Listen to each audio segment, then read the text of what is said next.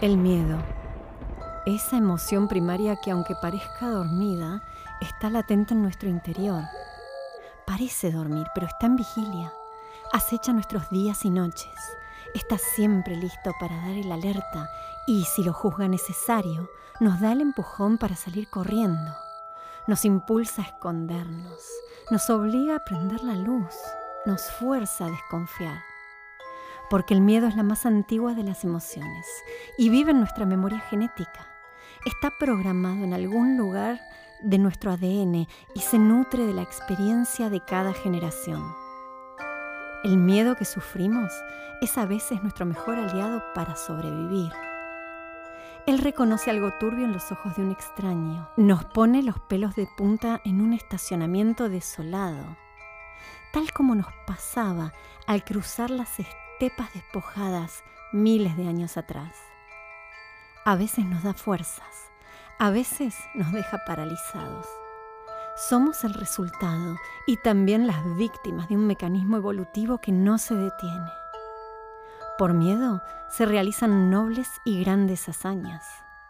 Por miedo se cometen los peores actos y traiciones. Esto es Del vampiro al tsunami una pequeña historia del miedo. Los miedos son muchos y muy variados. Pueden ser innatos o adquiridos, antiguos o modernos, a lo desconocido o a lo experimentado. Si te inquieta la oscuridad o le tenés terror a una cucaracha, estás experimentando el legado histórico del miedo como emoción humana. El miedo a la muerte es el más elemental de los miedos y lo compartimos todos por igual. En el mundo antiguo, y hasta apenas unos pocos siglos atrás, la muerte carecía de explicación científica. Si bien era una presencia habitual y constante en todas las etapas de la vida, sus causas eran atribuidas a demonios o seres sobrenaturales. Un enfermo mental era un poseído. Una mujer interesada en la botánica era una bruja. La frontera entre la realidad y el mito era difusa. Hagamos zoom sobre una figura que se mueve en esa línea borrosa entre el mundo de los muertos y el de los vivos, cuyas raíces se remontan a tiempos inmemoriales. El vampiro. Si pensás que hablo de un señor bien vestido, seductor y con peinado raro, que se escabulle en la habitación de una chica ingenua, estás equivocado. Las primeras figuras chupasangre de la historia eran femeninas y se remontan a los albores de la humanidad, cuando los humanos recién descubrían la escritura. En Sumeria, en la antigua Mesopotamia, existían un sinnúmero de espíritus de la destrucción y el caos.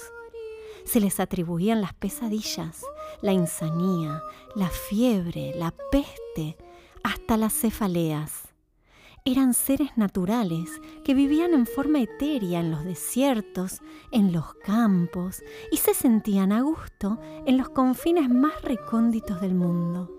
En algunas circunstancias entraban a las casas de los humanos a través de grietas o por debajo de las puertas. Lo hacían en el medio de la noche. Entonces devoraban a sus víctimas desprevenidas y bebían su sangre. Eran seres sucios e impuros que despedían un olor repugnante. Entre ellos había unos específicamente dedicados a atacar a las mujeres embarazadas, a las parturientas y a las nodrizas. Uno de estos demonios femeninos se llamaba la Mashu y se le hacía responsable de los abortos espontáneos y de todos los infanticidios. Esta deidad malévola le daba de mamar a los recién nacidos su leche venenosa. Los espíritus mesopotámicos son los precursores y el basamento de las mitologías del Mediterráneo. En la tradición judía más temprana encontramos a Lilith, personaje central del folclore y peculiar infanticida, causa principal de los terrores paternales, a la que se nombra constantemente en la antigüedad hasta el medioevo.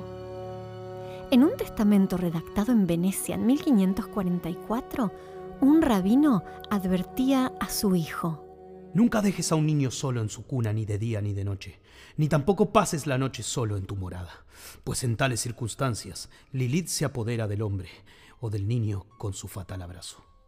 De ella, otro escrito dice que podía tomar la forma de un gato, de un ganso o de cualquier ave del corral, por lo que se aconsejaba que se impidiera el ingreso de estos animales en las habitaciones donde descansaban las mujeres y los recién nacidos. Para protegerse de la visita de Lilith, se usaban objetos de hierro, cuchillas, espadas y tijeras que se escondían entre las sábanas. En el mundo griego había variantes del mismo espíritu maligno. Lamia era una bella joven a quien Zeus convirtió en su amante, provocando los terribles celos de su esposa Hera, que se vengó de ella asesinando la totalidad de la descendencia engendrada por la joven. Desgarrada por el dolor, Lamia se escondió en una cueva solitaria en el desierto de Libia y de a poco se fue transformando en un ser monstruoso que emergía de la oscuridad solo con el objetivo de asesinar niños recién nacidos. En las noches de los pueblos del Imperio Romano acechaba la Strix, un demonio que tomaba forma de búho ingresaba a las habitaciones y bebía la sangre de los niños y las mujeres. De la palabra strix deriva el término italiano striga y el rumano strigoi, con el que se denomina tanto a la bruja como al vampiro. En la mentalidad arcaica, los muertos no cortaban nunca el cordón umbilical con el mundo de los vivos y con sus hogares. Se creía que sentían la necesidad de regresar a estar con los suyos. Avanzando en la historia, encontramos que en todo el folclore europeo existió el aparecido vampiro. En la Bretaña de la Edad Media se creía que los no muertos regresaban tres veces al año, en las vísperas de Navidad, en la noche de San Juan y en la noche de Todos los Santos, el 31 de octubre, fecha que estoy segura que te suena. Los no muertos venían desfilando en largas procesiones hacia sus lugares de reunión. Frecuentemente sus intenciones eran siniestras, golpear las puertas de la casa, devorar a los vivos, arrojarse sobre las personas, ahogarlas y beber su sangre. Tenían una sed inmensa del fluido elemental y bebiendo sangre buscaban sentir una vez más esa tensión vital que les daba esplendor cuando estaban vivos. Uno diría que era cosa de campesinos y gente ignorante. Y sin embargo, un erudito alemán llamado John Henry Sopius nos dejó la definición clásica del vampiro en su Dissertatio de Vampiris Serviensibus del año 1733. Los vampiros salen por la noche de sus tumbas, atacan a las personas que reposan tranquilamente en sus lechos le succionan toda la sangre y las aniquilan. Acometen por igual a hombres, mujeres y niños sin respetar el sexo ni la edad. Aquellos que sufren el influjo de su letal malignidad se quejan de sofocación y de una absoluta caída anímica, luego de lo cual expiran en breve lapso.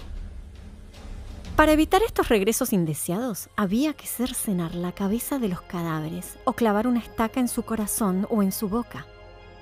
En la década de 1990, el arqueólogo Hector Williams de la Universidad de la Columbia Británica y sus colegas descubrieron un esqueleto adulto masculino cuyo cuerpo había sido clavado con estacas a la tierra en un cementerio del siglo XIX, en la isla griega de Lesbos. Quien enterró al hombre había puesto varios clavos de hierro de 20 centímetros de largo en su cuello, pelvis y tobillos. Claramente, quería asegurarse que el difunto no saliera de su tumba. Otro descubrimiento sorprendente fue en Pien, Polonia. Los arqueólogos, también en la década del 90, encontraron sobre el cuello del cuerpo de una mujer una guadaña afilada, lo que se ha interpretado como una precaución contra la posibilidad de que la muerta se pudiera levantar de la tumba convertida en vampiresa. Mientras este tipo de arreglos funerarios se llevaban a cabo, en 1797 Goethe, el gran escritor alemán, se adentraba de lleno en el tema de los vampiros en su famosa balada La novia de Corinto, donde un muchacho es despertado en medio de la noche por la aparición del vampiro de su novia muerta, que le dice, Me veo forzada a salir de la tumba, buscando aún la larga cadena cortada de los dioses, amando al hombre que he perdido, y a beber la sangre vivificante de su corazón. Cuando tu raza haya desaparecido, debería apresurarme, y los jóvenes sucumbirán a mi venganza. Otros escritores fueron seducidos por el mito del vampiro. Polidori, un médico inglés que escribió la novela corta The Vampire en su famosa reunión en Suiza de 1816, donde Mary Shelley escribió Frankenstein. Sheridan Le Fanu, que escribió Carmilla en 1872, la historia de una vampiresa cuyo objeto de amor es la hija del dueño de la casa donde ella se refugia después de un supuesto accidente. Carmila da inicio al vampiro romántico cuando le dice a Laura, Querida mía, tu corazoncito está herido. No me creas cruel porque obedezca a la ley irresistible de mi fuerza y mi debilidad. Si tu querido corazón está herido, mi corazón turbulento sangra junto al tuyo. En el éxtasis de mi enorme humillación, vivo en tu cálida vida, y tú morirás, morirás, morirás dulcemente en mi vida. Yo no puedo evitarlo. Así como yo me acerco a ti, tú, a tu vez, te acercarás a otros y conocerás el éxtasis de esta crueldad que, sin embargo, es amor. Y luego, en 1897, nace de la pluma de Bram Stoker el arquetipo del vampiro masculino, el conde Drácula. El padre de la criatura más famosa de la literatura conocía perfectamente todo lo que hemos estado relatando. Y un verano, en 1890, comenzó a tomar notas delineando la historia de vampiros que quería escribir. Se cuenta que buscando un nombre para su personaje en la biblioteca, dio con un pequeño libro titulado Un informe respecto de las regiones de Valaquia y Moldavia. Y así descubrió a Vlad Dracula, de quien tomó el nombre para su famoso conde, ya que Dracul era la orden nobiliaria del dragón y también el término significa diablo en rumano. ¿Quién era este personaje histórico? Se trataba de Vlad III, pero ¿era este Vlad un vampiro? No, pero tampoco era un chico cualquiera, y yo diría que tenía un máster en esto del uso del miedo. Vlad III de Valaquia era un voivoda, término que se refiere a un gobernador o príncipe. Valaquia era un territorio independiente, sujeto a intensas y extenuantes presiones de dos potencias del momento, Hungría y el Imperio Otomano que pasaban la vida entre guerra y tregua. Cuando Vlad tenía 13 años, su padre demostró sumisión e intenciones de paz con los turcos, enviando a dos de sus hijos como rehenes a la corte de Mehmed II, el mismo que conquistó Constantinopla, provocando el final del Imperio Romano de Oriente. Cuando en 1447 el muchacho regresó del exilio forzado, descubrió que los antiguos aliados de la nobleza húngara habían apaleado a su padre hasta la muerte y que a uno de sus hermanos le habían quemado los ojos y enterrado vivo. A partir de ese momento, el joven heredero de la Orden del Dragón, o Dracul, en su idioma natal, cobijó un odio y una desconfianza sin límites para con sus compatriotas y vecinos húngaros. Cuando consiguió gobernar Valaquia gracias al apoyo de sus aliados turcos, Vlad fue contra todos, los nobles traicioneros, y también, en un giro político radical, se volvió contra los turcos, que querían siempre apoderarse de su territorio, pensando que Vlad iba a ser un gobernante títere. Básicamente, se dedicó a eliminar todas las amenazas con actos increíblemente crueles. Se dedicó a hacer uso del terror. En mandó a empalar 30.000 colonos alemanes que no querían pagar impuestos. Luego se enfocó en los nobles asesinos de su padre, a quienes invitó a un banquete de Pascuas. ¿Te imaginas cómo terminó eso? Los más viejos fueron empalados a los costados de la mesa. A más alto el rango social de la víctima, más alta su estaca. Los más jóvenes fueron enviados a construir el castillo de Poenare, que actualmente existe en ruinas en la cima de una montaña en Transilvania. En otra oportunidad, resistiendo un ataque de Mehmet II, mandó a empalar en la vera del Danubio a 23.000 turcos vencidos en batalla. Un cronista dijo, Se había apoderado de nosotros un pavor indescriptible.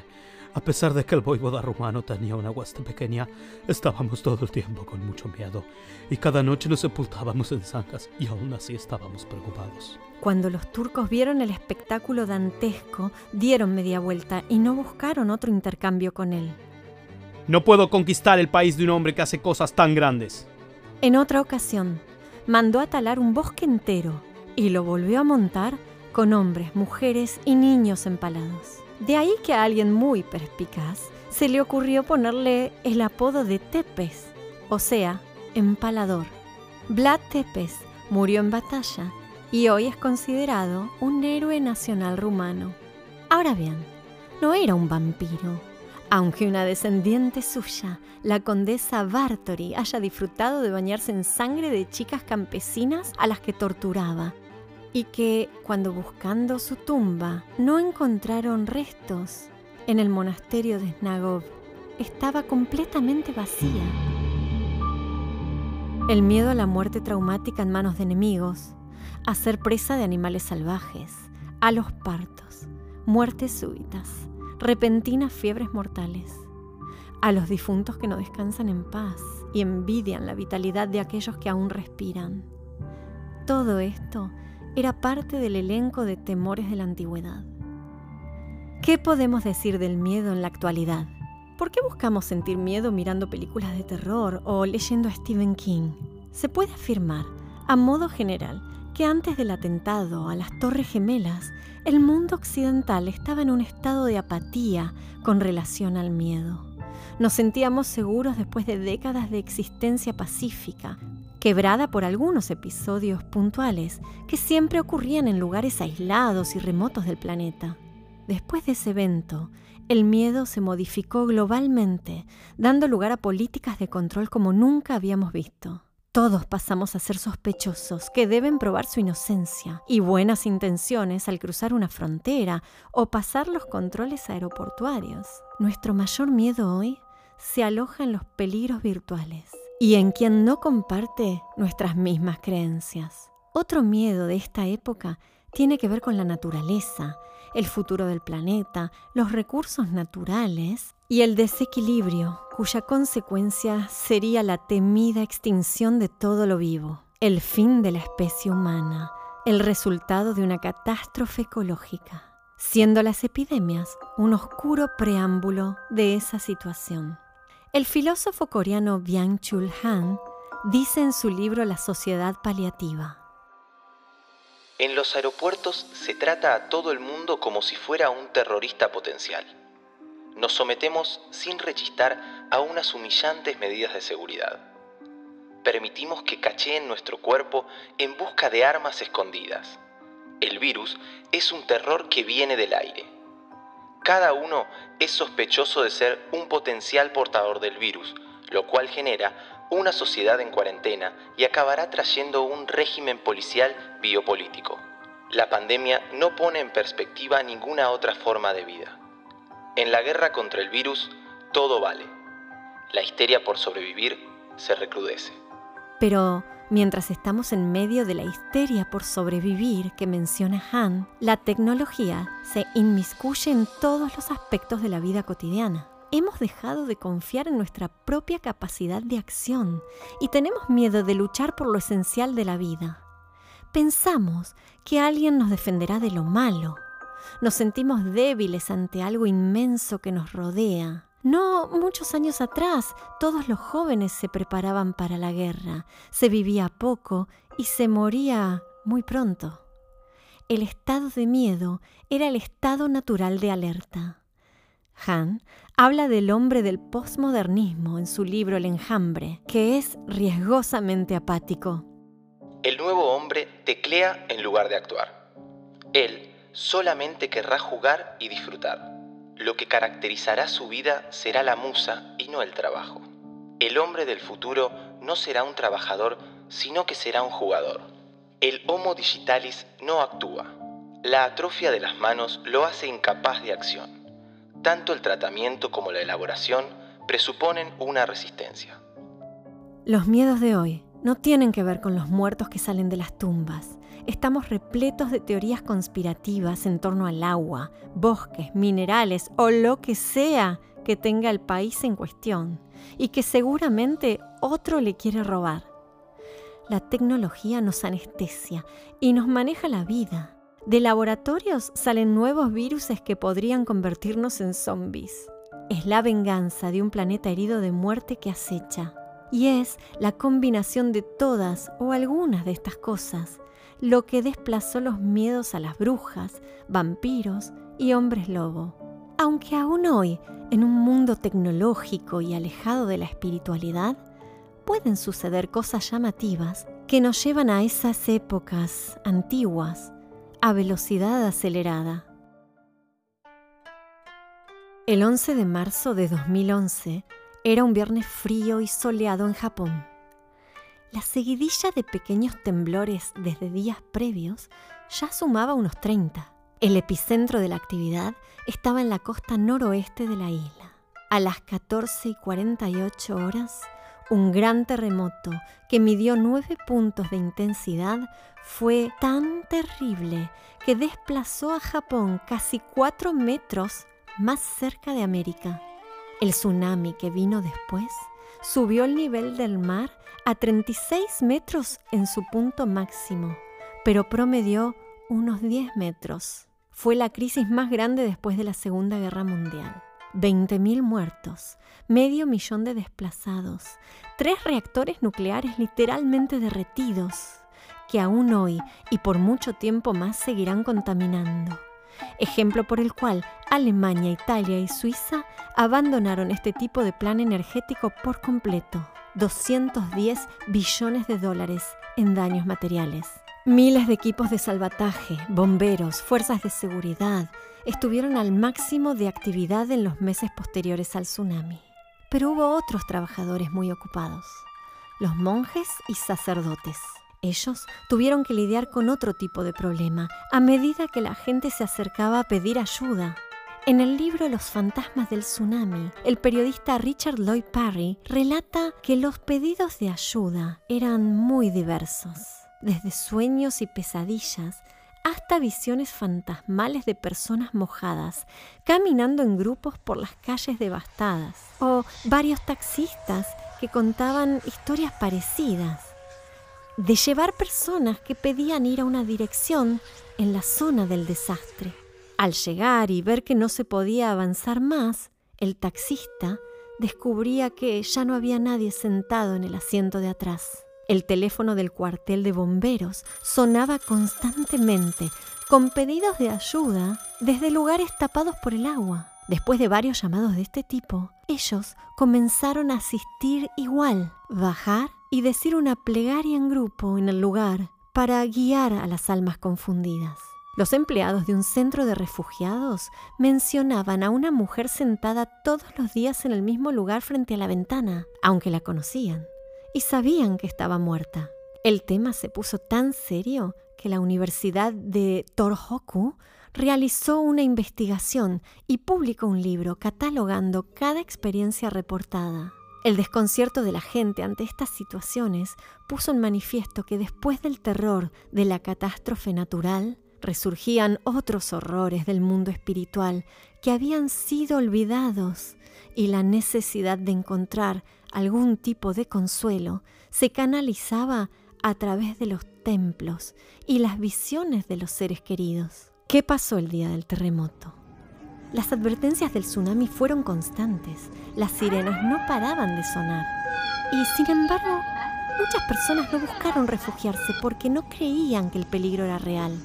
Estaban acostumbrados a los temblores y ya no sentían miedo, como los maestros de la escuela primaria de Okawa, que sacaron a los niños al estacionamiento, pero no los hicieron subir a la montaña a pasos de distancia, para ser arrasados por la ola negra casi una hora después de haber salido de las aulas. Un dato anecdótico, los niños estaban aterrados y les rogaron a los profesores subir a la montaña. Si los adultos se hubieran permitido sentir miedo, todos se hubieran salvado. Si buscas en YouTube, vas a encontrar videos de gente filmando la subida del agua para verlos después corriendo por sus vidas. La anestesia de la modernidad que todo cree controlar y prever les anuló la capacidad de liberar adrenalina y cortisol, de sentir miedo para huir del peligro.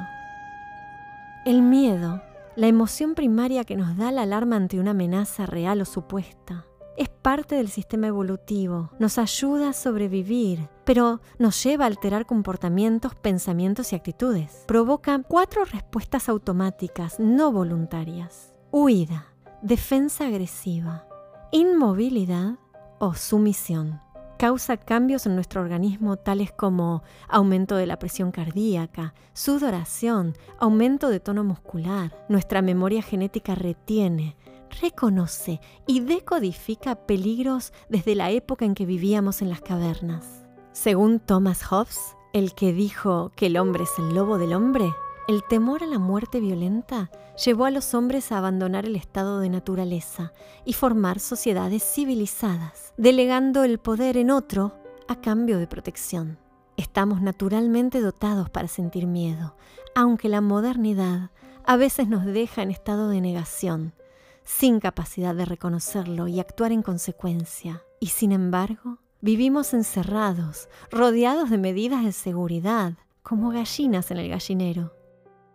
Siempre me causó gracia la típica expresión de las películas norteamericanas. Mientras alguien huye de un loco con una motosierra, le dice al otro, no te preocupes, todo estará bien. Gracias al miedo, algunos pocos han conseguido apoderarse del poder y pueblos enteros han sido conquistados. Como Vlad el Empalador, que aterró a Valaquia con sus métodos crueles y saltó a la fama en su versión vampírica. Iván el Terrible o Calígula, todos ejemplos de cómo aprovechando la parálisis que provoca el miedo, uno solo puede dominar a miles. Pero quedémonos con nuestro miedo en versión light. Es el terror que despierta una araña en la pared, esa que nos está mirando. La que estamos seguros tiene el potencial de saltar y aterrizar en nuestra cara. O esa puerta que se cerró sola, aunque no haya viento. O la inquietud que nos provocan los silenciosos pasillos de un cementerio al atardecer. Quedémonos con eso y no con catástrofes y meteoritos impactando el planeta. Disfrutemos de la versión de un susto desde el sofá, una historia de fantasmas, incluso del loco de la motosierra. Otros miedos vendrán, otros miedos pasarán. Te dejo con un fragmento de un poema de Raymond Carver, que con su modo parco y crudo de expresarse, nos habla de solo algunos de sus miedos y estoy segura que muchos de nosotros los compartimos. Ah, y por las dudas, esta noche no olvides cerrar bien las ventanas. No querrás que te visite una estriga o aparezca Carmila a darte un cariñoso besito.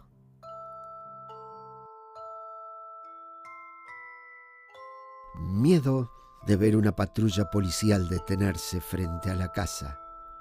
Miedo de quedarme dormido durante la noche, miedo de no poder dormir, miedo de que el pasado regrese, miedo de que el presente tome vuelo, miedo del teléfono que suena en el silencio de la noche muerta, miedo a las tormentas eléctricas, miedo de la mujer de servicio que tiene una cicatriz en la mejilla, Miedo a los perros aunque me digan que no muerden. Miedo a la confusión. Miedo a que este día termine con una nota triste.